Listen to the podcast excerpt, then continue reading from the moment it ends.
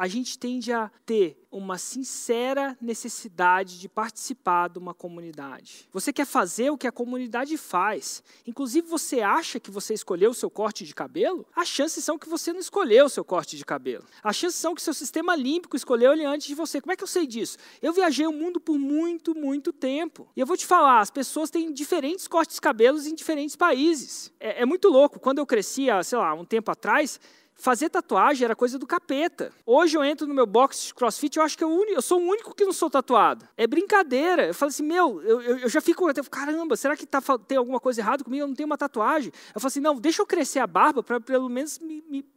E outra coisa, barba, pensa barba.